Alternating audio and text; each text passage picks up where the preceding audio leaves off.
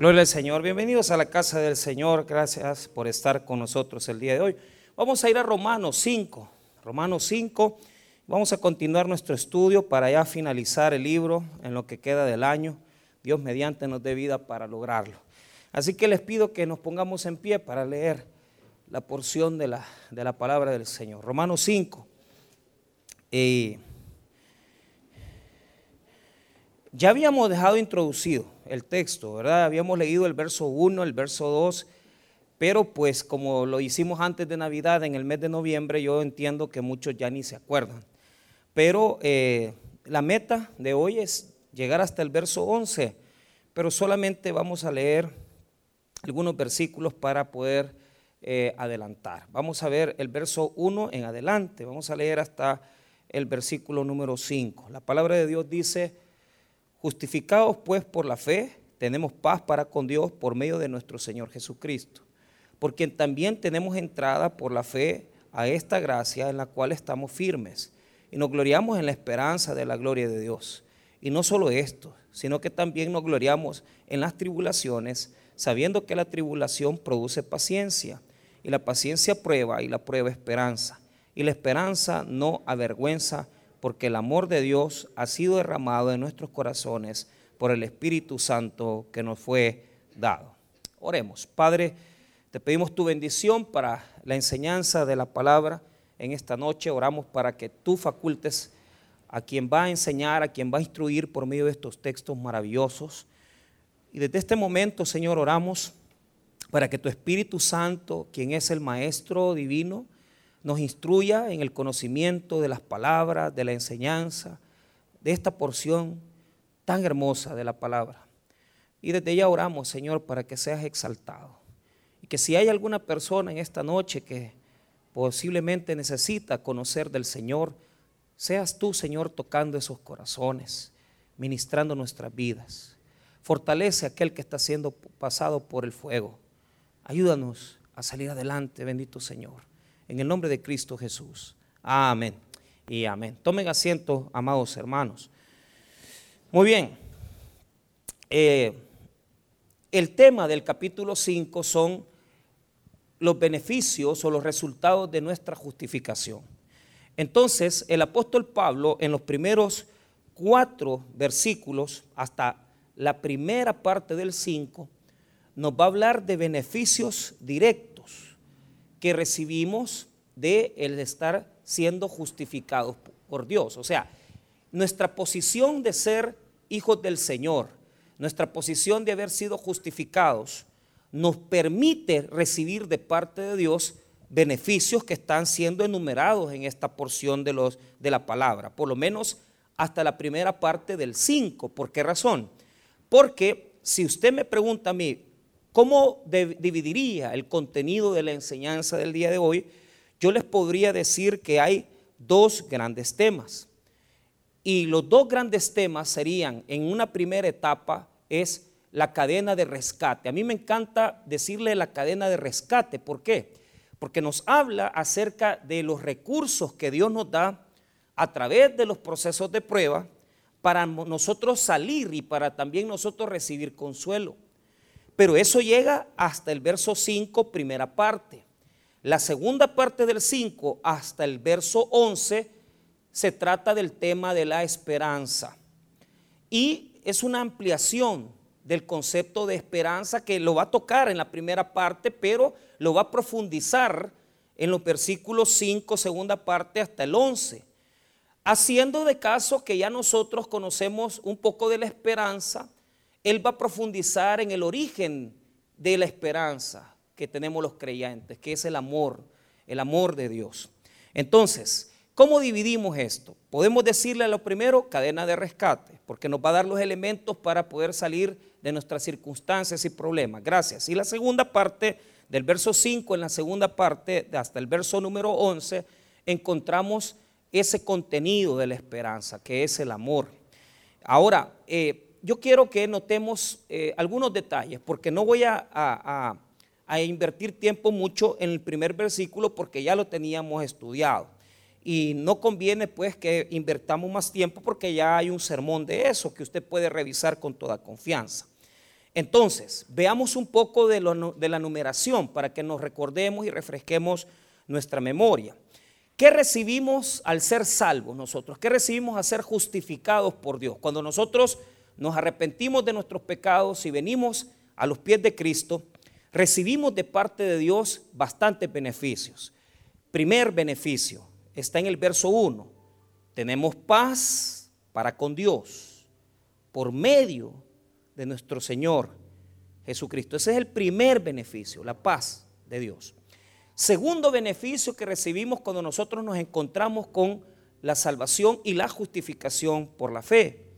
Verso 2, por quien también tenemos entrada por la fe a esta gracia, en la cual estamos firmes. ¿Qué quiere decir eso? El beneficio número dos es que tenemos entrada a la gracia de Dios. Tenemos entrada a la gracia de Dios. Número tres, ¿qué otro beneficio nosotros tenemos de nuestra justificación, de nuestra salvación? Que nosotros nos alegramos, nos regocijamos, nos jactamos en la esperanza. Y eso está en la tercera parte del versículo 2. Y nos gloriamos en la esperanza de la gloria de Dios. Mire qué bonito. Tres beneficios llevamos ahorita. Volvamos, volvamos a repetirlo. primer beneficio es que tenemos paz para con Dios, versículo número uno. Segundo beneficio es que tenemos entrada por la fe a la gracia, está en el versículo 2, primera parte. Tercer beneficio, encontramos y nos gloriamos en la esperanza de la gloria de Dios, que está en la segunda parte del versículo 2. Y número, número 4, mire lo que dice el versículo 3. Y no solo esto, sino que también nos gloriamos en las tribulaciones. O sea, nos regocijamos, nos alegramos en los problemas, en las tribulaciones. Bueno, ¿cree que podemos repetirnos para que nos podamos, eh, digamos, recibir bien en nuestro corazón? Versículo número uno, tenemos el primer beneficio, tenemos paz para con Dios, eso está más que claro, ahí está bien. En el versículo 2 encontramos el segundo y el tercer beneficio. ¿Cuál es el segundo? Que tenemos entrada por la fe a esta gracia. El tercero, ¿cuál es? que nos gloriamos en la esperanza. El cuarto es que nos gloriamos en las tribulaciones. Magnífico, excelente. Ahora expliquemos un poco estos temas para que no nos queden dudas de lo que estamos aprendiendo. Muy bien. El versículo 1, como lo dije, ya lo expliqué, pero le voy a dar solamente una pequeña, un pequeño resumen. Fíjese que cuando nosotros leemos el versículo 1, eh, ¿cómo nosotros entendemos el primer beneficio que recibimos de la salvación? Es que recibimos paz, pero esta paz, escuche bien, hay dos tipos de paz en la Biblia. Está la paz de las emociones, la paz de las emociones, que es la paz que sobrepasa todo entendimiento. Cuando Filipenses dice que nosotros estamos pasando por una cantidad de ansiedades. Por ejemplo, hay personas que están ansiosas porque tienen problemas, dificultades, pero esa es una paz de las emociones. Y Filipenses dice que tenemos que ir con nuestras, con nuestras tribulaciones, con nuestras dificultades a Dios. Y la paz de Dios, que sobrepasa todo entendimiento, es la que llenará nuestros corazones, porque dice que, que la paz está llenando nuestro interior de una tranquilidad, de una situación que aunque tenemos problemas, que aunque tenemos dificultades, nos sentimos tranquilos porque sabemos que estamos en las manos de Dios. Esa es la paz emocional. Pero la paz que aparece en este texto es la paz del perdón de pecados. Y es la paz chalón del Antiguo Testamento. ¿Por qué razón? Porque cuando nosotros encontramos a Jesús y le reconocemos como Salvador personal, venimos a Cristo y nos reconcilia y tenemos paz para con Dios porque ya no estamos en guerra con Él. ya no estamos en guerra con Dios, ya no somos más rebeldes, sino que Dios perdona nuestros pecados a través del sacrificio de su Hijo amado. Entonces, la paz del versículo 1 es la paz de la reconciliación con Dios, porque estábamos enemistados, estábamos separados, estábamos divididos de Dios, pero ahora estamos cerca de Dios, porque a través de Jesús nos ha dado su paz. Entonces, el verso 1 dice que esa paz que hemos recibido, la hemos recibido por medio de la persona de nuestro Señor Jesucristo. Entonces, vuelvo a repetir, dos tipos de paz, la paz de las emociones, pero la paz de la reconciliación y salvación es la que está en el verso número uno. Ahora, verso número dos, veamos el, el segundo y tercer beneficio, por quien también tenemos entrada. Esa palabra, entrada, prosaje, en griego quiere decir, óigame bien, quiere decir un pasillo, tenemos una entrada especial porque la palabra se utiliza en el griego para entrar ante la presencia del rey, para entrar ante el salón del rey. Cuando dice la prosaje, cuando dice tenemos entrada, fíjense que yo, yo diría que este, este texto nos habla de esa relación con Dios. Porque lo que aparece es que tenemos una prosaje, un pasillo, una entrada al cuarto donde está la gracia de Dios. ¿Y qué implica eso? Fíjese que es bien interesante porque no dice que está, está Dios, no, está hablando de la presencia de Dios, sino que está, está hablando de la gracia de Dios. Tenemos entrada a la gracia y eso es un dato importante que hay que señalar. Mire lo que dice, porque también tenemos entrada por la fe a esta gracia, a esta gracia. ¿Por qué? Porque desde que nosotros entramos o llegamos a Jesucristo, tenemos una entrada al perdón de pecados. Y nuestra vida se vuelve una vida de misericordia. Una vida donde todos los días recibimos bendiciones de parte de Dios, no porque nosotros la ganamos. O sea, yo, yo veo gente en la iglesia que piensa que porque se ha portado muy bien está siendo bendecida de parte de Dios. Yo quiero decirte esto. Dios te bendice no porque tú eres bueno, te bendice porque Él es bueno. Entonces, Él suministra su gracia, no porque te la merezcas, sino que porque Él es un Dios gracioso. ¿Y qué quiere decir eso? Que tiene una bendición para ti, aunque tú no la merezcas. Nosotros no merecemos muchas cosas de las que tenemos, pero Dios no la da porque Él es bueno, porque Él es misericordioso. Por lo tanto, esa justificación, esa salvación me da entrada a la gracia divina, me da entrada a la gracia de Dios y esa gracia preciosa me bendice todos los días, aún cuando incluso yo estoy en pecado.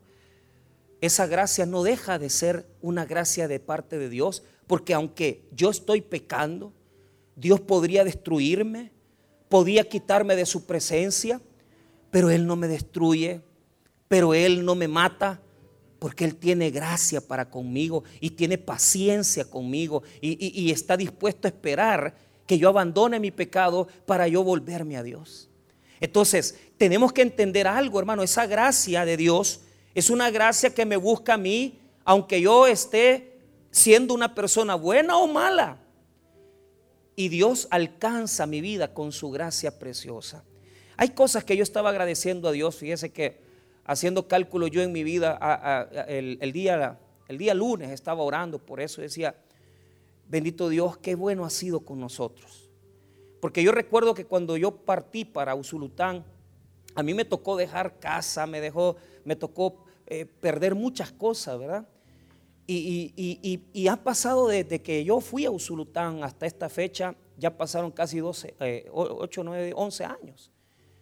Y, yo ahora puedo decir, Señor, todo aquello que yo anhelaba antes, tú me lo has dado hoy. Y eres un Dios maravilloso. Y me siento tan contento porque fíjese que hice una oración solo a darle gracias. Gracias, Señor, por esto, gracias por lo otro, gracias. Porque hay días que lo único que tenemos que darle a Dios es gracias. Porque no merece, no. O sea, no es que no, no pidamos, porque la Biblia dice que hay que pedir. Pero hay días que te sientes tan agradecido con Dios que lo único que puedes decir, bendito Señor, es gracias, gracias, gracias. No te vengo a pedir nada, sino que solo agradecerte, ¿verdad? Por eso esa, esa alabanza de, de, este cantante buenísimo, ¿verdad? Jesús Adrián Romero, a mí me encanta esa, esa alabanza porque representa las alabanzas cuando usted no tiene que pedir nada, sino que solo dar gracias. Dice, no vengo a pedir, no vengo a buscar, solo vengo a darte mi ofrenda de amor. Hoy quiero tocar tu fiel corazón y darte las gracias, mi amado Señor. Hoy te vengo a bendecir. Hoy te vengo a bendecir. O sea, no vengo a pedirte nada, solo a bendecir tu nombre. Qué poderosa oración. Cuando no tienes nada que pedir, sino que solo agradecer y bendecir el nombre de Dios. ¿Por qué?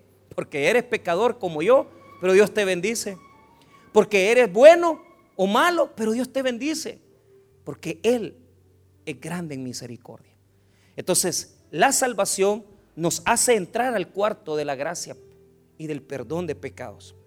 Ahora, el tercer beneficio que encontramos en la justificación o la salvación, como lo hemos explicado, vea lo que dice en el versículo 2 como tercer beneficio. Mire bien, ahí, y nos gloriamos en la esperanza de la gloria de Dios. Y nos gloriamos. Esa palabra gloriar es una palabra caucho, cauchomai, en griego quiere decir, quiere decir esa palabra, quiere decir alegrarse no es tanto jactarse, eh, no es tanto eh, eh, gloriarse, sino que es jactarse o alegrarse, se puede traducir también. Entonces, mire qué interesante. Pongámosle que significa alegrarse. Lea conmigo la última parte del verso 2. Y nos alegramos en la esperanza de la gloria de Dios. ¿Por qué razón? Porque está hablando del futuro.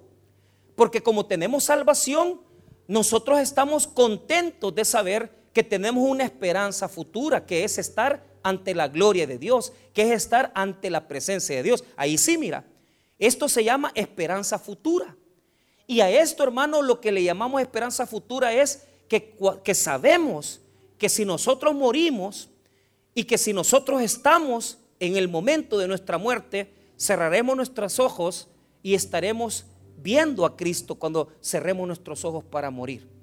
¿Y qué es, lo que, es lo que nos dice eso? Es una cosa futurista, no, no es algo para el presente.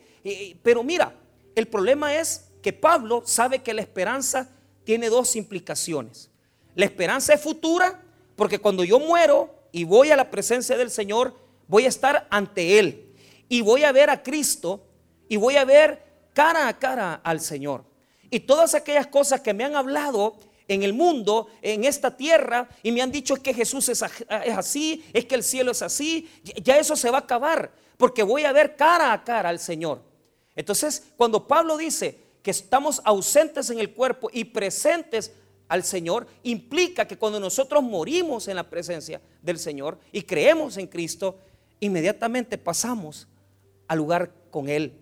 Fíjense que cuando la gente muere dice, y, y esa persona se habrá ido al cielo.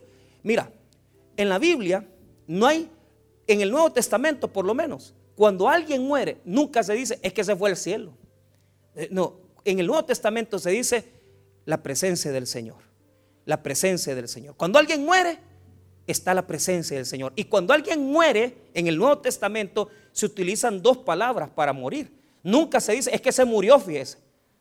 Sino que las dos palabras que se utilizan son, primera palabra, ha dormido, está dormido, como dice, como cuando eh, Lázaro murió en Juan capítulo 11. Dice, dice Jesús, es que duerme, dice, o sea, Jesús nunca dijo, Lázaro está muerto. Jesús dice, está dormido, porque el, el dormir implica que la persona está pasando como un sueño. Porque cuando Jesús venga por los que hemos creído en Él, vamos a resucitar como que fuera un sueño. Vamos a despertar. Y la segunda palabra que utiliza la Biblia para la muerte es partir. Día conmigo partir. Día conmigo partida. Esa es la palabra más importante de muerte. Nunca, oiga bien, Nunca en el Nuevo Testamento, cuando fallece una persona, dice, es que, es que murió. No, no, no. Está la partida. Por eso Pablo, cuando en segunda epístola a Timoteo, dice con toda seguridad, mi partida está cerca, dice. O sea, e, estoy listo para mi partida. La palabra griega es analausis, que quiere decir, diga conmigo, viaje. Viaje. Y fíjese que esa palabra se utilizaba. Oiga, ¿para qué se utilizaba? Para desamarrar barcos. Usted los dejaba aparcados en el muelle y usted tenía una barca y desamarraba la barca. A eso se le llamaba analausis. Y significa que la barca comienza a desplazarse en su viaje. ¿Sabes por qué? Porque cuando nosotros morimos, no es que vamos a quedar, como dice la, doctrina de los testigos de Jehová, que desaparecemos y que quedamos ahí como restos. No, nosotros tenemos un viaje.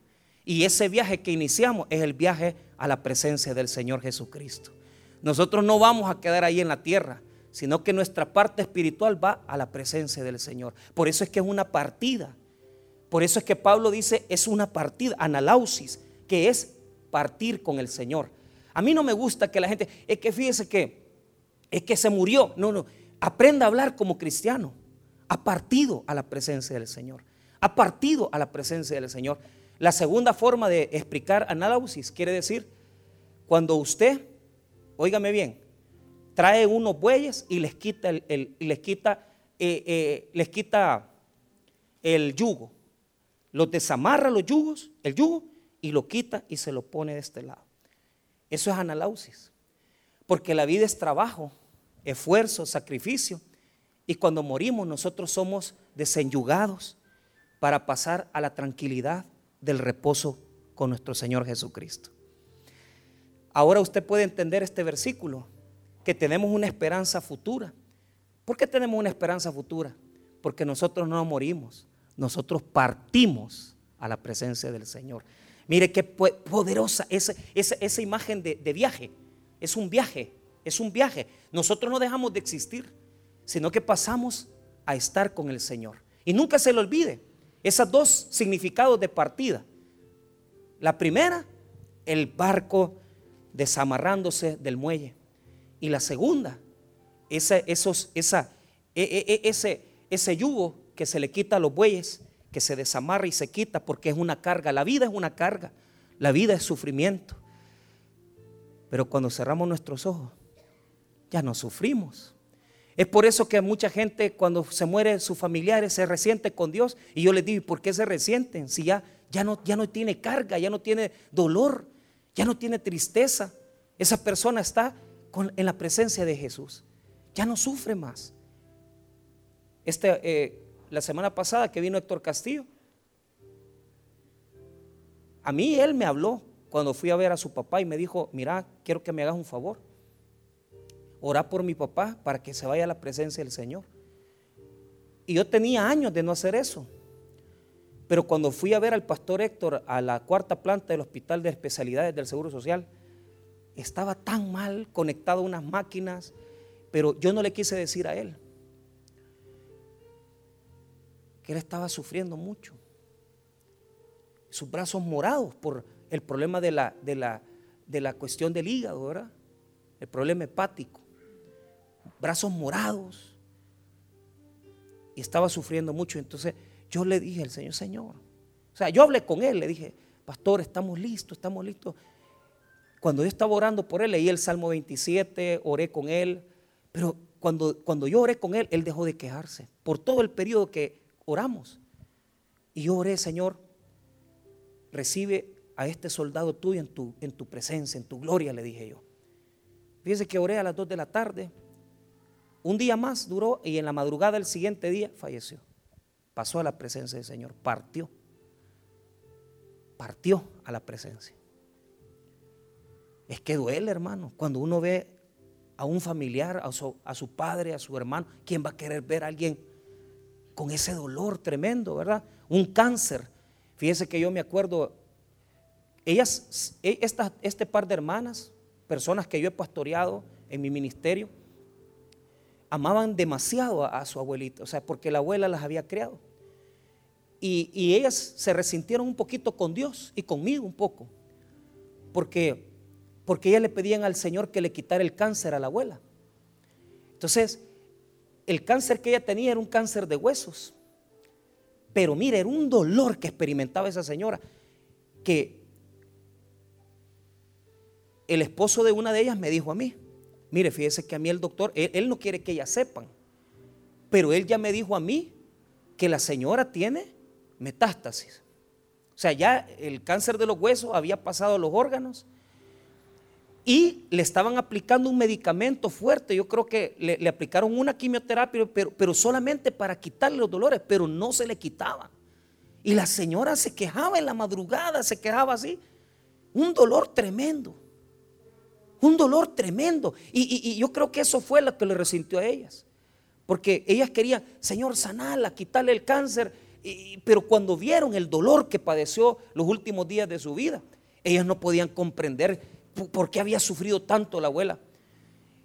Y fíjese que fui a orar por ella, pero yo, a mí como ya el, esposo ya me había dicho, pastor, ya ella no va a vivir, el doctor, el doctor dijo que ya solo le aplicaron esta quimioterapia y le aplicaron este medicamento, solo para que aguantara un poquito el dolor. Pero cuando vemos esos casos, hermano, ellas me dijeron, ore por, por, mi, por mi abuela, pero yo en el fondo de mi corazón, llorando para entregarla, porque yo decía, está sufriendo demasiado, ya no más, ya no más, que, que vaya, que vaya ya a descansar que vaya ya a la presencia del Señor. Porque imagínense, yo cómo iba a orar frente a ellas dos diciendo, Señor, yo sé que vos sanás, yo sé que... O sea, claro, yo, yo, yo estaba orando en fe, pero en ningún momento yo decía, Señor, sana. Por eso fue que ellas se resintieron conmigo. Una se volvió al catolicismo y la otra pasó por un proceso duro y volvió al Señor. Y ahí fue que volvimos a, contactarnos, pero de lo contrario no me hubiera perdonado. ¿Y, por qué? Y le pregunté yo, ¿y por qué estaba resentida? Es que usted no, no hizo lo necesario por mi abuela. O sea, ¿qué quería que hiciera? Pues que declarara sana a la señora, ochenta y pico de años, y con el dolor no se puede. Pero ¿qué es lo que sabemos nosotros como cristianos? Fíjese que el pastor Héctor siempre me decía a mí, cuando estaba bueno, que no tenía ningún dolor, yo ya estoy listo para irme, me decía yo estoy listo para irme. Y oí, oí bien cómo se, despidió el papá de Héctor la última tarde. Dice Héctor que estaba sentado en el sillón, el pastor, eh, eh, el, papá de él, y, él fue pastor toda su vida. Y le dijo, ¿estás listo? Le dijo. Y él ni sabía de lo que le estaba hablando. Héctor estaba sentado en el sillón y, le y, lo, y lo vio a Héctor, y Héctor hijo, a Héctor padre, le dijo, ¿estás listo? Le dijo. Y Héctor le dijo, sí, estoy listo, pero ni sabía lo que estaba haciendo. Y comienza el pastor Héctor Castillo Padre a cantar coritos. Y comienza, ¿verdad? A, alabaré. Con, ellos eran muy buenos, él era muy bueno para cantar. Y comienza a cantar y comienza a cantar. Y cuando eh, cantó las alabanzas, bienvenidos hermanos, Dios les bendiga. Bienvenidos a la iglesia. Estaba haciendo culto y no predicó, pues. A las 5 comenzó y dice Héctor que eran las 9 y seguía predicando. Ya a las 10 de la noche se lo llevaron al hospital. Porque el pastor Héctor tenía confianza? Por lo que dice este versículo. Y nos gloriamos en la esperanza de la gloria de Dios. ¿Por qué? No tenemos miedo, porque aunque sabemos que podemos padecer y sufrir, sabemos que cerrando nuestros ojos estaremos en la presencia del Señor para siempre, hermanos. Y todo dolor, toda queja, todo sufrimiento, todo quebranto va a desaparecer porque estaremos en el reposo y en la presencia del Señor que nos mandó a esta tierra a sanar no puedo garantizarles que nos van a quitar las enfermedades, pero lo que sí les puedo garantizar es que cuando cerramos nuestros ojos, vamos a ver y vamos a estar frente a aquella persona en quien hemos creído toda la vida, que es nuestro Señor Jesucristo. Eso sí se lo garantizo. No les puedo decir, les va a quitar el dolor, no. Lo que les puedo decir es, vamos a ver el rostro del Señor y lo vamos a conocer. Porque vamos a saber que para Él hemos servido, para Él hemos adorado, para Él nos convertimos y aquel que nunca le vimos su rostro, ahora le vamos a ver su rostro porque estaremos con Él para siempre. ¿Entendemos esa esperanza de gloria, hermano? Que vamos a estar con Él. Amén. Ahora, ese es el tercer beneficio. Veamos el cuarto beneficio. Esto es para el presente. O sea, el versículo número 2 es para el futuro, porque la esperanza de gloria es que cuando cerremos nuestros ojitos estaremos en la presencia del Señor. Eso es el futuro. Pero en el versículo 3 está hablando del presente. Diga conmigo presente. Las tribulaciones. Diga conmigo las tribulaciones. Muy bien. ¿Cómo explicamos esto? Bueno, Pablo tiene miedo. No es que tenga miedo, sino que lo pueden tildar de espiritual. Aquella persona que solo habla del futuro, de lo que va a venir, eh, puede ser muy espiritual. Entonces Pablo quiere explicar los beneficios en el presente, lo que tenemos materialmente. Y va a utilizar como ejemplo las tribulaciones. Entonces Pablo dice en el versículo 3 que cuando nosotros, hermanos, somos justificados por el Señor, que cuando nosotros somos salvos y venimos a los pies de Jesucristo, nuestra reacción ante los problemas de la vida ya no es igual. Porque aquella persona que está sin el Señor y le pasa en este momento un gran problema en su vida, ¿qué es lo que ha de sentir? Una gran ausencia, un gran vacío. Pero cuando nosotros creemos en Cristo, las tribulaciones son diferentes. ¿Por qué razón? Y esto es lo que muchos no van a comprender ahora porque su inmadurez, porque no tienen conocimiento del Señor suficiente, porque lo, normal es que cuando la gente le venga una tribulación, diga, ay, es que Dios no me quiere, es que Dios no está conmigo. Pues no, hermano, el versículo 3 nos explica que cuando nosotros estamos pasando las tribulaciones, Dios actúa en nosotros de una forma distinta y se lo voy a explicar. Una persona que tiene la salvación de Jesucristo, cuando vienen las tribulaciones, no se entristece, sino que se alegra. Y nadie va a decir amén por eso.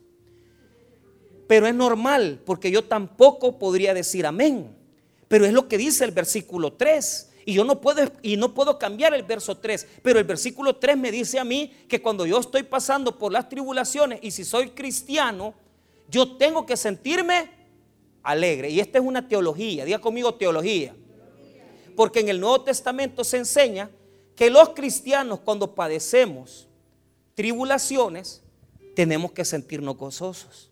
Y lo voy a respaldar con varios versículos. Veamos primero el 3. Mire bien. Y no solo esto. O sea, agrega, por si se le había olvidado, porque ya nos explicó los beneficios de morir, Cuando estamos, cuando la gloria, cuando cerramos nuestros ojos, la esperanza de gloria la tenemos. Pero en el verso 3 se trata de los que pasamos por tribulaciones y por problemas. Veamos el 3. Y no solo esto, sino que también nos qué? Nos gloriamos. ¿Qué les dije que significaba esa palabra? Alegrarse, jactarse, regocijarse. Es duro, ¿verdad? Oiga lo que, en qué nos regocijamos. Veamos el 3. Mire lo que dice. Nos gloriamos en las tribulaciones. ¿Y, y cómo es eso? O sea que nos están pegando en la cara y nosotros riéndonos. O sea, o ¿cómo es eso que? Mire, que hay gente que es bien necia, ¿verdad? Que como les gusta aguantar palo, Y cómo les gusta que les peguen. O sea, yo no le voy a hablar a aquel que es, el masoquista es el que le gusta que aguantar palo, que le peguen y sufre y eso le encanta. Y hay gente, hermano, que toma unos caminos, unos derroteros que sabiendo que están haciendo las cosas mal y sufriendo, prefieren vivir así que cambiar. Pero fíjense que no es ese el tema. El tema es que cuando nosotros pasamos por los problemas y las tribulaciones, tenemos que experimentar una alegría. Entonces primero quiero que escuche esta traducción. Traduzcamos primero tribulación.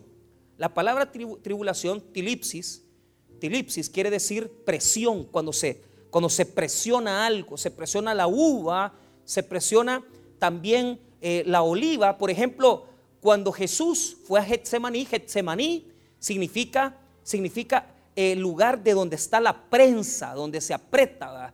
O sea, en la vida cristiana nosotros vamos a ser presionados en diferentes circunstancias. Pero fíjese bien, la palabra tribulación no quiere decir problemitas, sino que quiere decir problemones. O sea, problemas grandes, de tal manera que la traducción Dios habla hoy traduce la palabra tilipsis de otra manera. Escuche cómo la traduce. Les voy a leer Dios habla hoy y les voy a leer el versículo número 3. Y no solo esto, sino que también nos gloriamos, oiga bien, de los sufrimientos. O sea, tribulación es sufrimiento. ¿Y, ¿Y, cómo nos vamos a gloriar de los sufrimientos? ¿Cómo nos vamos a alegrar de los sufrimientos? Es duro. Yo les digo algo. La Biblia apoya en diferentes versículos que en todos nuestros sufrimientos el cristiano siempre tiene que estar gozoso. Y eso implica, hermano, no que usted se va a estar riendo y se va a poner a chillar. Fíjate que me embargaron el carro. Fíjate que mi mamá está en el hospital y usted riendo. sea. No, no, no, no. Es, es una actitud interna de saber que cuando pasamos por los sufrimientos, al final del sufrimiento encontraremos una recompensa. Diga conmigo recompensa. Porque cuando somos cristianos sabemos que vamos a pasar por los sufrimientos. Pablo no quiere que nosotros pensemos que el Evangelio, como lo dicen muchas iglesias, que cuando usted viene al Evangelio, cuando usted viene a Cristo, usted no tiene que sufrir, usted no tiene que padecer hambre, usted no tiene que enfermarse. Yo quisiera que todos esos que hacen milagros, ¿verdad? Vayan al hospital Bloom a ver si le hace milagro a los niños. Yo quisiera que todos esos que hacen milagros en la televisión vayan al hospital Rosales, ¿verdad? Y que todas esas personas que están enfermas de cáncer las levanten. Yo quisiera ver eso. ¿Sabes por qué no van a poder hacer nada? Porque el sufrimiento está a la par también de nuestro proceso de salvación. Cuando nosotros llegamos a Cristo, hay un proceso de dolor, de sufrimiento que viene con nuestra situación de estar en Cristo Jesús. ¿Qué quiere decir esto? Que siempre vamos a pasar por situaciones difíciles. Usted no venga a creer que yo jamás le voy a venir a decir, mire, usted va a venir al Evangelio y usted nunca va a sufrir. No, no, no. La Biblia dice que vamos a pasar por sufrimientos. Ahora, ¿cuál es la actitud que debo tener ante los sufrimientos? Escuche la actitud que debemos de tener y oiga con atención. Primer texto, no lo busque. Si usted no tiene practicidad en la búsqueda de la Biblia, no lo busque porque se va a perder. En Santiago capítulo 1, verso 2 al 4 dice así. Escúchelo nada más, con atención. Hermanos míos, tened por sumo gozo cuando os halléis en diversas pruebas. ¿Qué tal les parece ese versículo? ¿Cómo voy a tener gozo cuando esté ante diversas pruebas? Y esa palabra, fíjese que diversas en el texto griego quiere decir que un problema nunca viene solo. Porque diverso quiere decir diferentes colores. Y quiere decir que cuando viene un problema, vienen un montón de situaciones a la par de ese problema. Ahora, ¿qué me dice Santiago? Que debo de tener sumo gozo cuando pase por los problemas y las tribulaciones. ¿Qué dice primera epístola de Pedro, capítulo 4, verso 13? Escuche, ponga atención. Si no gozaos por cuanto sois participantes de los padecimientos de Cristo. Imagínese usted. ¿Y cómo es que ¿Cómo es que nosotros le decimos, venga, venga a los pies de Cristo, usted ya no va a sufrir, usted ya solo va a ser bendecido, va a prosperar, va a tener esto, va a tener lo otro? No, no, no. También vamos a padecer, vamos a pasar situaciones difíciles. Vamos a pasar situaciones a veces tormentosas. Yo veo mucha gente sufrir. Yo veo mucha gente sufrir. No crea que no veo gente sufrir. Veo mucha gente sufrir. Pero para que quede claro el tema de que cuando nosotros pasamos por los sufrimientos tenemos que gozarnos, escuche este otro texto, segunda epístola a los Corintios 12, verso 9. Pero Él me ha dicho, con mi gracia tienes más que suficiente. Estoy leyendo la Reina Valera contemporánea. Porque mi poder se perfecciona en la debilidad, por eso con mucho gusto habré de jactarme en mis debilidades para que el poder de Cristo repose en mí. Por eso, por amor a Cristo, me gozo en las debilidades, en las afrentas, en las necesidades, en las persecuciones y en las angustias, porque mi, debilidad es mi fuerza. Entonces, ¿por qué tenemos que gozarnos en los sufrimientos? Ahí está la respuesta. ¿Por qué? Vamos a Romanos 5, verso 3, ahí está la explicación. ¿Por qué debemos de gozarnos cuando estamos en los sufrimientos? Ve el 3. Y no solo esto, sino que también nos gloriamos, o sea, nos alegramos en las tribulaciones que dijimos que son los sufrimientos, sabiendo, ponga atención, que la tribulación produce qué? Paciencia. Diga conmigo, perseverancia. Paciencia en la Biblia, solo hay dos paciencias. La paciencia para aguantar gente insoportable, porque hay gente insoportable, hermano, que solo sirven para molestar. Entonces, usted le tiene que pedir a Dios paciencia para aguantar la gente. Pero la segunda paciencia en la Biblia es la paciencia para soportar las pruebas. ¿Y cómo se llama la paciencia para soportar pruebas? Se llama perseverancia. En griego es jupomoné. Jupo quiere decir abajo y moné quiere decir en el mismo lugar. Pasar en el mismo lugar sin moverte. ¿Qué es lo que dice esto? ¿Por qué yo tengo que alegrarme cuando yo paso por las tribulaciones? Porque cada problema que viene a mi vida, cada tribulación que viene a mi vida, cada situación difícil que viene a mi vida, me va a dar firmeza. Diga conmigo firmeza. Entre más procesos de dolor, entre más procesos de prueba que hay en mi vida, el creyente se afirma más en Cristo. Y aunque usted está pasando por los momentos de dolor, usted no se mueve de Cristo porque usted sabe que Cristo es su esperanza.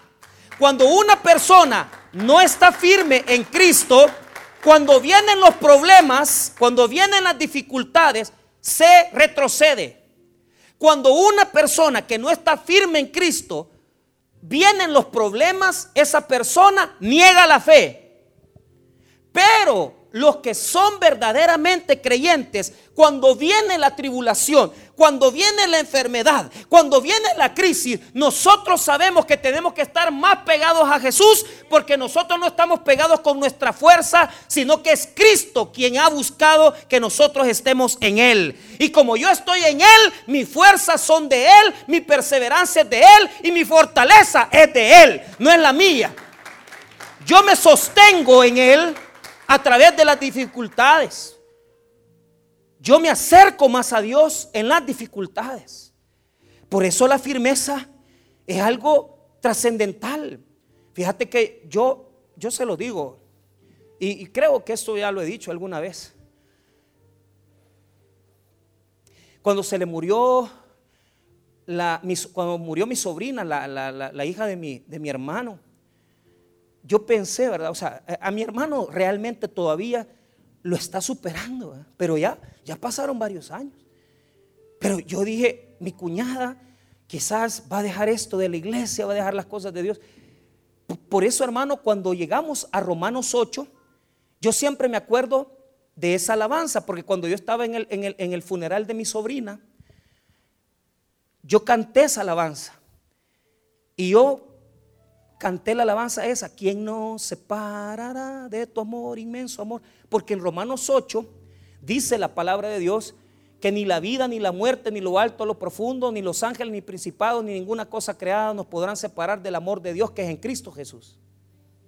O sea, la gracia de Dios se manifiesta que aunque a veces pasamos por cosas tan difíciles en nuestra vida, nosotros estamos sostenidos de Jesucristo no por nuestra propia fuerza humana, sino que lo que nos ha sostenido es el tremendo amor que Dios nos tiene.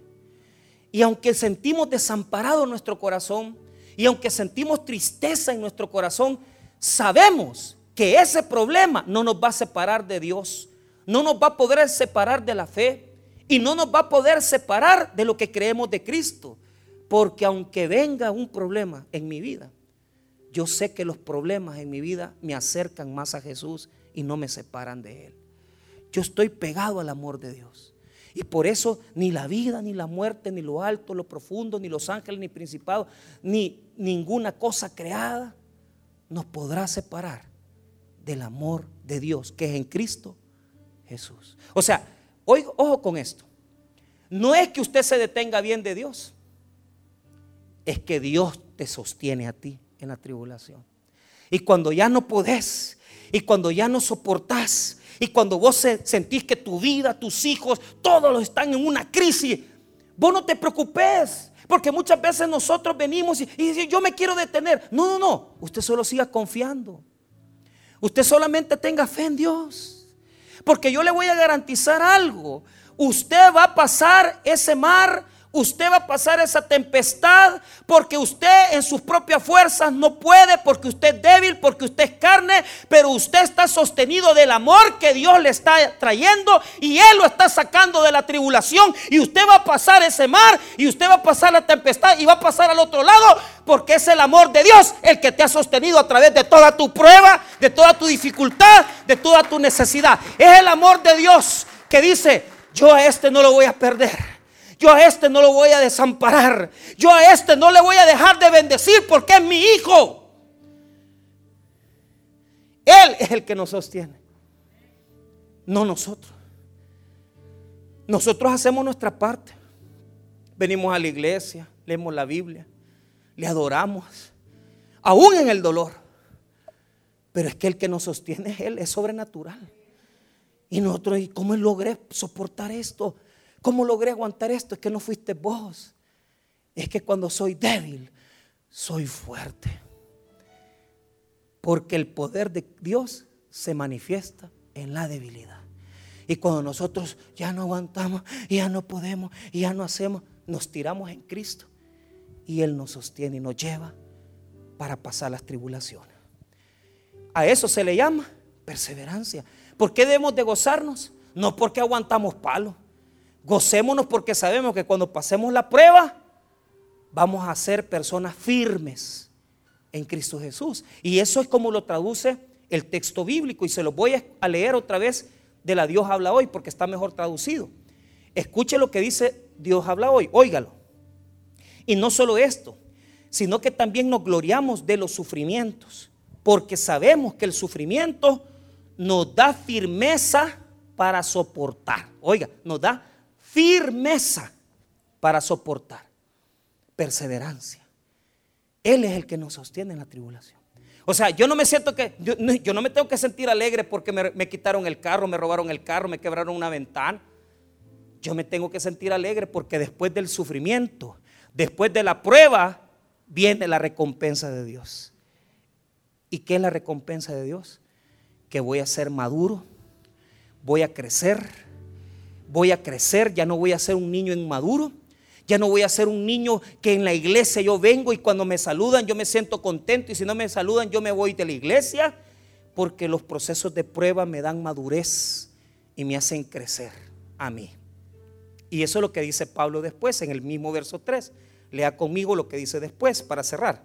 Y no solo esto, sino que también nos gloriamos en las tribulaciones ¿Por qué nos gloriamos en las tribulaciones? Coma, sabiendo que la tribulación produce qué? ¿Y qué es la paciencia? Firmeza. ¿Qué hace una persona que tiene paciencia en medio de la prueba? Lo que yo he aprendido, hermano, es que tengo que dejar que Dios actúe en mi vida. No meta las manos, solo deje que Dios lo haga pasar. Deje que Dios actúe y no meta usted sus dedos en eso. No meta sus manos en eso. No meta su boca en eso. Deje que Dios haga. Cuando yo aprendo a ser paciente en el Señor, mire lo que hace Dios en mí. Me cambia mi carácter. Vea lo que dice después en el versículo. Produce paciencia, punto y coma. Y la paciencia prueba. ¿Y qué es esa palabra prueba? La prueba significa doquimón, doquimazo. Quiere decir, oiga bien, quiere decir aprobación de parte de Dios. Cuando yo padezco un problema, yo me siento en Cristo, espero en Cristo. Dejo que pase la situación, dejo que Dios obre en mi vida y Él cambia mi carácter a un carácter aprobado. La prueba produce en mí esperanza. Mire lo que dice el versículo. Y la prueba, esperanza. Muchas veces, hermano, la gente me, me pide a mí, explíqueme estas tres palabritas. Porque si usted nota, son la cadena de rescate. Primero, la palabra paciencia. La segunda es prueba. Y la tercera es esperanza. Digámoslo otra vez. Paciencia, prueba, esperanza. Otra vez, paciencia, prueba y esperanza. ¿Cómo funciona? Usted está metido en un gran lío. Usted está metido en un gran problema. en una gran tribulación, en un sufrimiento. ¿Y qué implica la paciencia? Deje que Dios haga las que Él tiene que hacer y usted no meta sus manos ahí. Quédese quieto en Cristo. Quédese firme en Cristo. No se mueva. Permanezca en Él. Usted solamente cree en Él. Porque es el amor de Él el que lo está sosteniendo. Esa es paciencia. Número dos, que es prueba, doquimazo, aprobación, aquilataje. La mejor manera de poder traducirlo se encuentra en un versículo bíblico que le voy a leer en este momento. Solamente póngale atención y escúchelo.